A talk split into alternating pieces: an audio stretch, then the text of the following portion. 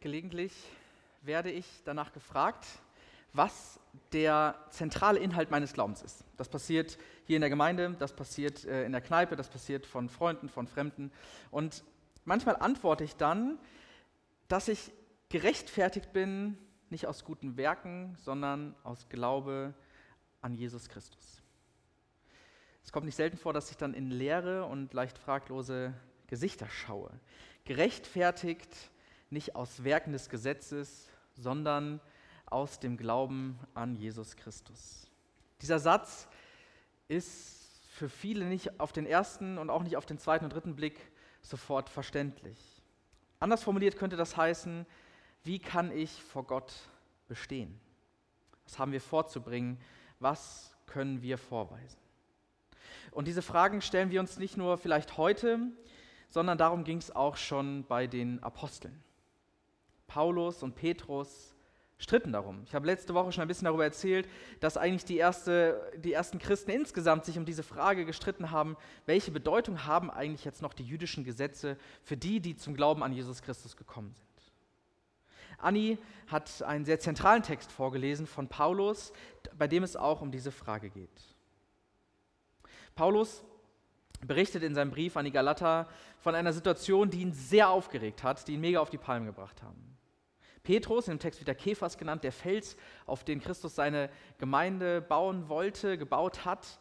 Äh, er kannte Jesus von Nazareth noch persönlich, er hat ihn kennengelernt, er war mit ihm unterwegs. Petrus ist eigentlich auch zu der Überzeugung gelangt, dass die Menschen, die zum Glauben an Jesus kommen und vorher nicht zum jüdischen Volk gehört haben, äh, sich nicht an die Gebote halten müssen.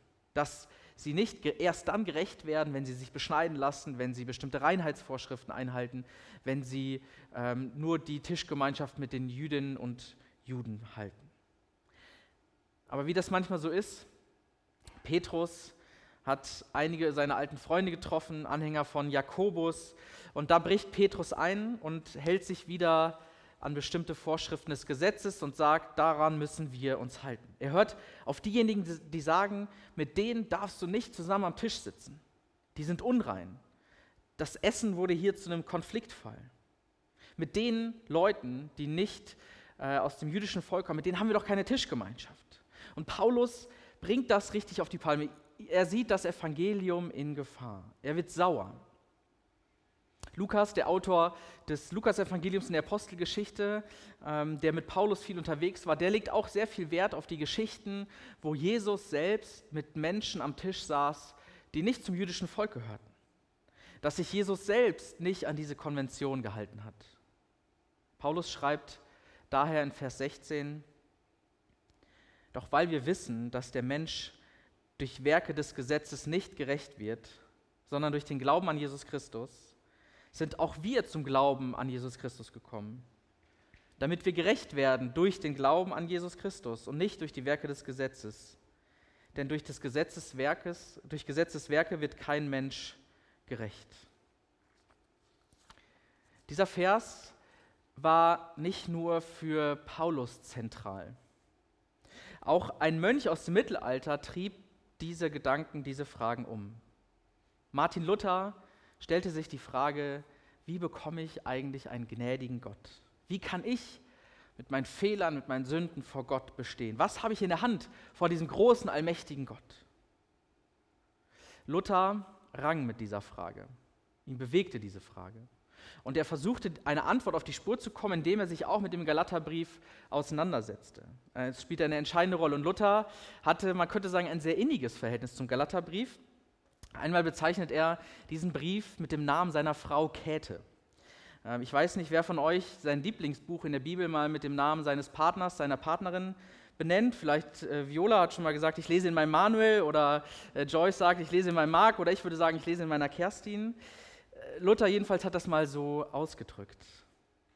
Und in einem Kommentar zu diesem Galaterbrief schreibt er folgendes. Unser Glaube ist uns deswegen gewiss, weil er uns von uns selbst wegreißt und uns außerhalb von uns selbst hinstellt. Unser Glaube ist uns deswegen gewiss, weil er uns selbst entreißt und außerhalb von uns selbst hinstellt. Ich glaube, dass in diesem Satz ähm, einiges drinsteckt, was uns heute auch inspirieren kann, was uns heute auch die Kraft schenken kann, uns zu verändern. Zum einen, Gott reißt uns selber weg. Er reißt uns aus der eigenen Hand. Und zum anderen, Gott gründet, Gott verwurzelt uns durch den Glauben außerhalb von uns selbst in Christus. Ich möchte gerne mit euch über diesen beiden Aspekte nachdenken. Aber zuerst, wie ist denn eigentlich heute die Situation? Ist unsere Situation heute auch wie die von Paulus oder die von Martin Luther? Für Paulus und Luther war ja immer klar, dein Leben verantwortest du vor Gott. Du bist Gott Rechenschaft schuldig. Und diese Situation war auch gar nicht irgendwie in Frage gestellt. Du musst dich vor Gott rechtfertigen. Für Paulus und auch für Luther war klar, deine Rechtfertigung, die kannst du nicht aus eigener Kraft, ähm, aus eigener Hand schaffen, nicht auf eigene Faust, sondern nur durch Gott. Heute muss sich niemand mehr vor einem Gott rechtfertigen. Das ist vorbei. Niemand, der nicht mit dem christlichen Glauben, mit dem christlichen Gedankengut groß geworden ist, kommt von sich aus heute auf die Idee, einem Gott irgendetwas schuldig zu sein. Diese Frage ist eher verrückt. Warum sollte ich einem Gott, einem höheren Wesen irgendetwas schuldig sein? Warum sollte ich vor ihm irgendetwas rechtfertigen müssen? Und man muss ja sagen, dass dieser Gedanke, dieser quälende Gedanke, Gott etwas schuldig zu sein, ähm, Gott losgeworden zu sein, auch etwas Befreiendes hat. Wer Gott losgeworden ist, braucht ihn nicht zurück, um sich von ihm ein schlechtes Gewissen machen zu lassen. Das ist ja erstmal ein Gewinn ähm, Bezug auf unser Menschen-, Welt- und Gottesverständnis. Und da muss auch nicht die Kirche kommen und jetzt sagen, doch, doch, doch, doch, du musst dich vor Gott rechtfertigen, denn du bist ein Sünder und das ist ein Problem, aber wir haben die Lösung. Ein bisschen dachte ich das manchmal so wie bei einem Mann mit einer Glatze, dem du eine Haartransplantation ähm, verkaufen möchtest, um ihm anschließend einen Haarschneider zu verkaufen. Also du schaffst ein Problem, für das du dann die Lösung hast und damit Geld verdienen kannst. Also wir müssen Menschen heute nicht mehr erst einreden, was das Problem ist. Wir müssen nicht erst die Höllenszenarien malen, ähm, die für viele Menschen heute gar nicht mehr plausibel sind.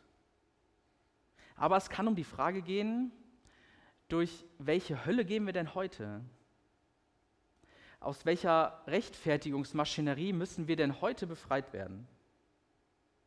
Denn das, was die Bibel mit Sünde meint, was die Bibel meint, wenn sie sagt, wir müssen vor Gott gerechtfertigt werden, erhebt ja dennoch den Anspruch, eine Beschreibung von uns Menschen zu sein, die unser menschliches Wesen ausmacht. Also die nicht nur für Paulus und für Luther gilt, sondern die irgendwie zu unserer Conditio Humana, also zu das, was uns Menschen von Grund auf ausmacht, dazugehört. Durch unseren Glauben entreißt uns Gott uns selbst, reißt uns von uns selber los. Teil dieser Botschaft, von uns selbst losgerissen zu sein, ist, dass wir vor Gott als Sünder dastehen. Und das heißt nichts anderes, als dass wir gottlos sind, dass wir Gott losgeworden sind. Das klingt ja erstmal sehr pessimistisch, ziemlich deprimierend, gottlose Menschen.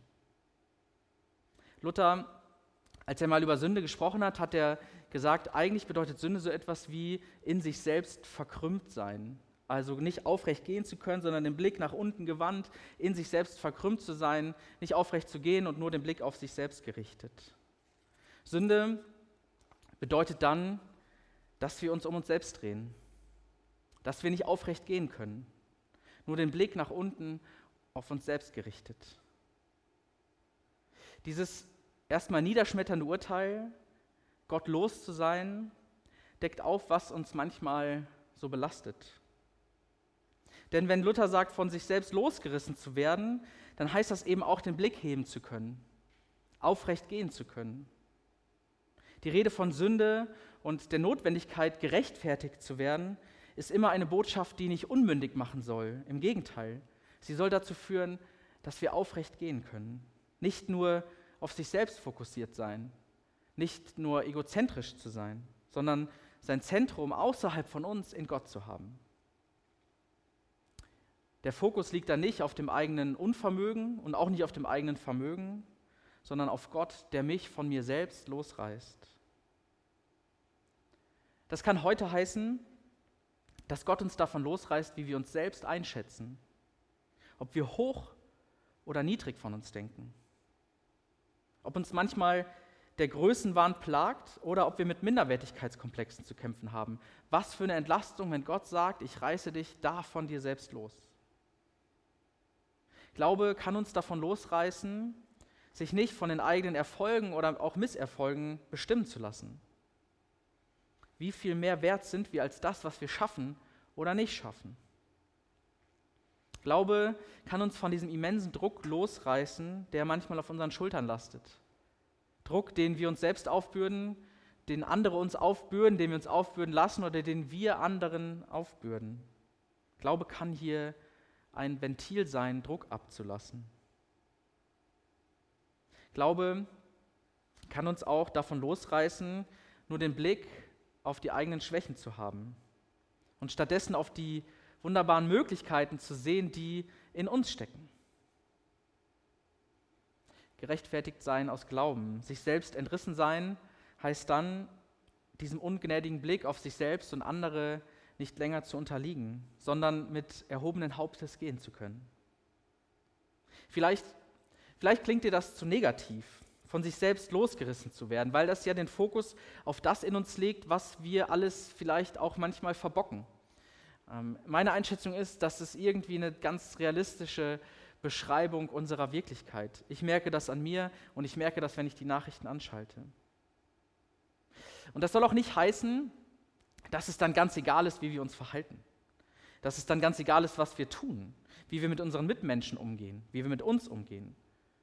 Paulus ist es auch nicht egal. In den nächsten Wochen wird es auch noch darum gehen. In der zweiten Hälfte vom Galaterbrief spricht er nämlich sehr deutlich davon, äh, was es trotzdem heißt, als Christ, als Christin zu leben. Aber diese Botschaft gerechtfertigt sein aus Glauben und nicht aus guten Werken soll heißen, dass es am Ende nicht auf unsere Schwächen, nicht durch unsere Fehler, ähm, dass wir uns nicht durch unser Unvermögen beunruhigen lassen müssen. Das heißt aber auch, dass wir uns nicht durch unseren Erfolg, durch unseren Einfluss, durch Äußeres messen lassen müssen. Ich glaube, sich selbst entreißen und davon losmachen, das kann man nur ganz schwer selbst. Ich glaube, dafür brauchen wir jemanden, der das von außen tut. Ich glaube, wir können im Gebet darum bitten. Es kann heißen, ich, der ich mir selbst und anderen manchmal so ausgeliefert bin, bitte dich, Gott, dass du dich mir dass du mich mir selbst wegnimmst, dass du verhinderst, dass ich mir immer wieder selbst zum Opfer werde, dass ich mir über meine eigenen Beine stolpere, mir meine eigenen Gesetze zum Verhängnis werden. Sich selbst entrissen sein. Das ist, das ist noch nicht das Ende vom Lied. Denn diesen Satz, den ich eben vorgelesen habe, von sich selbst entrissen zu sein und außerhalb von uns selbst zu stehen, hat eben noch diesen zweiten Teil. Denn wohin mit mir, wenn ich mir selbst entrissen bin? Stehen wir dann alleine da? Luthers Antwort lautet Nein. Durch den Glauben begründet Gott uns außerhalb von uns selbst. Und das ist kein Ort der Verlassenheit, sondern ein, Gott, ein Ort der Gottesnähe. Er macht uns fest an jemandem, oder besser gesagt, an einem, der nicht wir sind. Gott gründet uns so, dass wir nicht wanken können. Luther sagt, wir sind gegründet durch den Glauben in die Verheißung und Wahrheit Gottes, die nicht täuschen kann. Das klingt komisch. Wie kann ich in einer Wahrheit gegründet sein? Das klingt super abstrakt. Und wenn heute äh, Philosophie über den Wahrheitsbegriff spricht und darüber redet, was das heißt, dann ist es meist was ziemlich Abstraktes. Luther meint hier den, der von sich selbst sagt, ich bin der Weg, die Wahrheit und das Leben. Gott gründet uns nicht in einer abstrakten Wahrheit, sondern in einer Person, in sich. Und ich glaube, dieses Gegründetsein außerhalb von uns selbst äh, ist erstmal ungewohnt. Wir sind es nicht so sehr gewohnt oder wir finden es, glaube ich, komisch, ähm, sich nicht selbst auf sich verlassen zu können. Und heute geht es ja viel darum, ähm, dass wir unsere innere Ruhe finden, dass wir unsere Kraft entdecken, dass wir all das aus uns herausholen, was irgendwie da ist, alles einsetzen, unsere Kompetenzen ausbilden und fortbilden. Aber ich glaube auch, dass am Ende wir die Dinge nicht selbst in der Hand haben. Dass das, was uns sonst so zu schaffen macht, irgendwie auch woanders aufgehoben sein kann. Ich glaube, wer sich selbst entrissen ist, wer in Christus gegründet ist, für den kann der Leistungsdruck abnehmen. Wir leben nicht von dem, was wir hervorbringen. Wir leben von dem Glauben an Christus.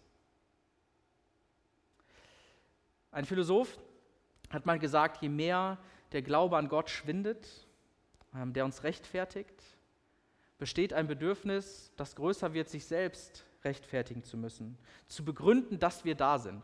Und ich kann euch sagen, in diesem Jahr fiel es mir oft schwer, mir selbst zu sagen, es ist gut, dass ich da bin. Ähm, ich bin an der Stelle ehrlich, ich predige oft davon, dass wir uns nicht durch das, was wir machen, definieren. Und wenn das einmal wegbricht, bedeutet das für mich auch ganz schöne Schmerzen. Ich mag es, zu predigen, mit euch zusammen zu sein, etwas zu tun. Und wenn das wegbricht, fällt mir das schwer. Deswegen ist das eine Botschaft für mich. Durch den Glauben an Christus gründet Gott mich und dich in sich. Vielleicht hat diese Botschaft auch eine Sprengkraft für dich. Vielleicht ändert das, was. Vielleicht ändert es etwas, dass du alles reinhängen kannst, alles geben kannst, aber weißt, die Gewissheit haben kannst, am Ende bestimmt sich dadurch nicht dein Wert. Und es geht auch nicht darum, dass Glaube dann wieder etwas Neues wird, ähm, das möglichst groß, möglichst stark sein muss ähm, und dass wir dann in diese Glaubensmaschinerie reingeraten und da unter den Leistungsdruck geraten.